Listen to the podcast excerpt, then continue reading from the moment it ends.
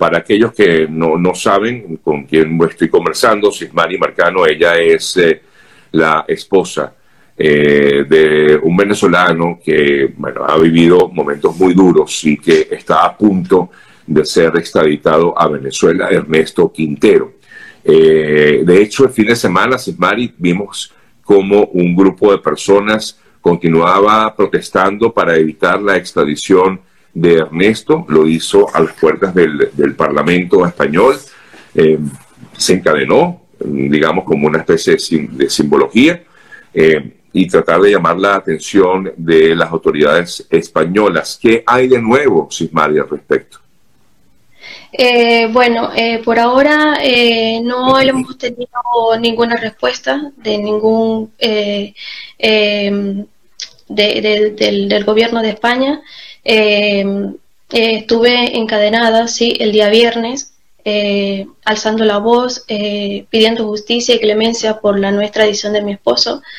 sin embargo, se acercaron muchos diputados brindando mi apoyo, solidaridad y, pues bueno, pero hasta ahora de momento no hemos logrado nada. Eh, simplemente, eh, por ahora, mi esposo sigue aquí, gracias a Dios, eh, sigue aquí, pero no tenemos conocimiento de qué va a pasar con él en los próximos días.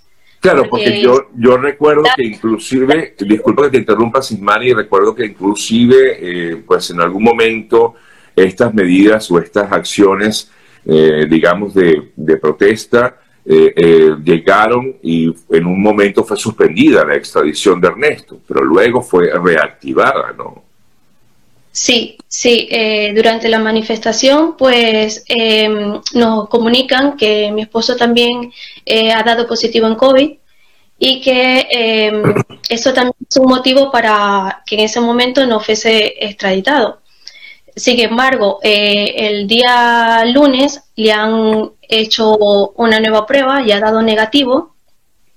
Entonces, eh, sigue en aislamiento en el módulo de ingreso, que son donde están las personas que van a ser extraditadas, pero aún no tenemos eh, comunicación de que de alguna fecha posible, sea pronto, sea más luego, de, de cuándo vuelva a suceder este, eh, esta, esta terrible em, situación, que estamos viviendo. Claro, eh, eh, los abogados que, que, los están ayudando, Sismari, ¿qué dicen?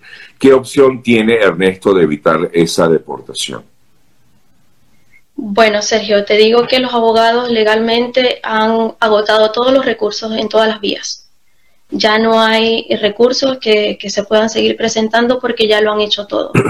Eh, el día sábado le han comunicado eh, la última eh, denegación del tercer asilo que se ha solicitado y ha sido negada, que era lo que ya faltaba. Sí. pero esto, todas, todas, todas las, medidas judiciales, todas están agotadas. Eh, ¿qué, ¿qué, o sea, cuál es el gran temor que tienen ustedes si llega Ernesto a ser extraditado?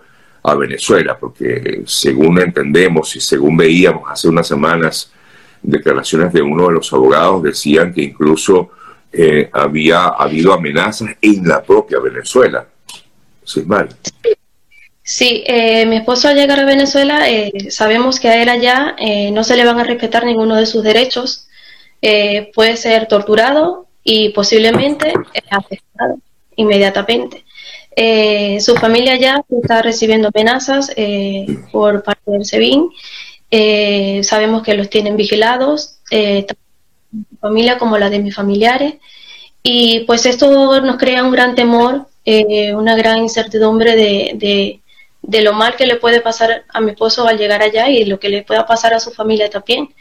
Y porque estamos en, en un dilema de que, de que en Venezuela no hay justicia. Claro no justicia. Y a pesar de la presión que han tenido o el apoyo que ustedes han tenido de algunos diputados, eh, de algunos partidos, eh, nada se puede, nada se ha podido lograr, Sigmari. Eh, nada increíble. Se han, han, hecho pronunciamientos públicos ambos partidos y no logran tener respuesta de, del gobierno de España. es que nadie dice nada nadie dice nada, es como que, como que no sabemos qué va a pasar a diario, a diario con él, eh, a la espera de, de, cualquier novedad que, que, se nos vaya presentando. Sí.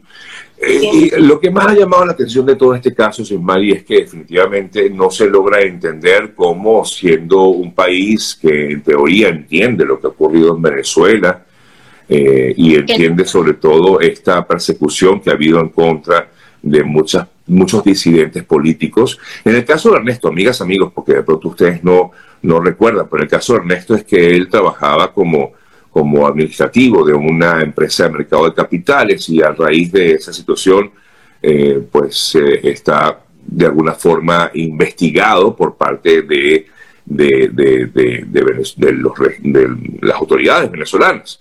Eh, pero bueno, pero digamos como que él fue una, vamos a llamarlo así, como una especie de chino de Recadi, eh, Sismari, aquellos que recordarán aquello, ¿no? Sí, sí, eh, es que es eh, algo em, sorprendente porque España es un país que no reconoce el gobierno de Maduro y aún así quiere enviar a mi esposo que es inocente a esa dictadura, a ser torturado, a ser asesinado y, y, y pues sí, como lo decía, mi esposo lamentablemente trabajaban en esa casa de bolsa de dólares en Venezuela, de las cuales todos sabemos, todas fueron intervenidas por el gobierno venezolano. ¿Qué pasa? Que estos dueños de esta empresa, junto con unos accionistas, cometieron un delito a un grupo de personas.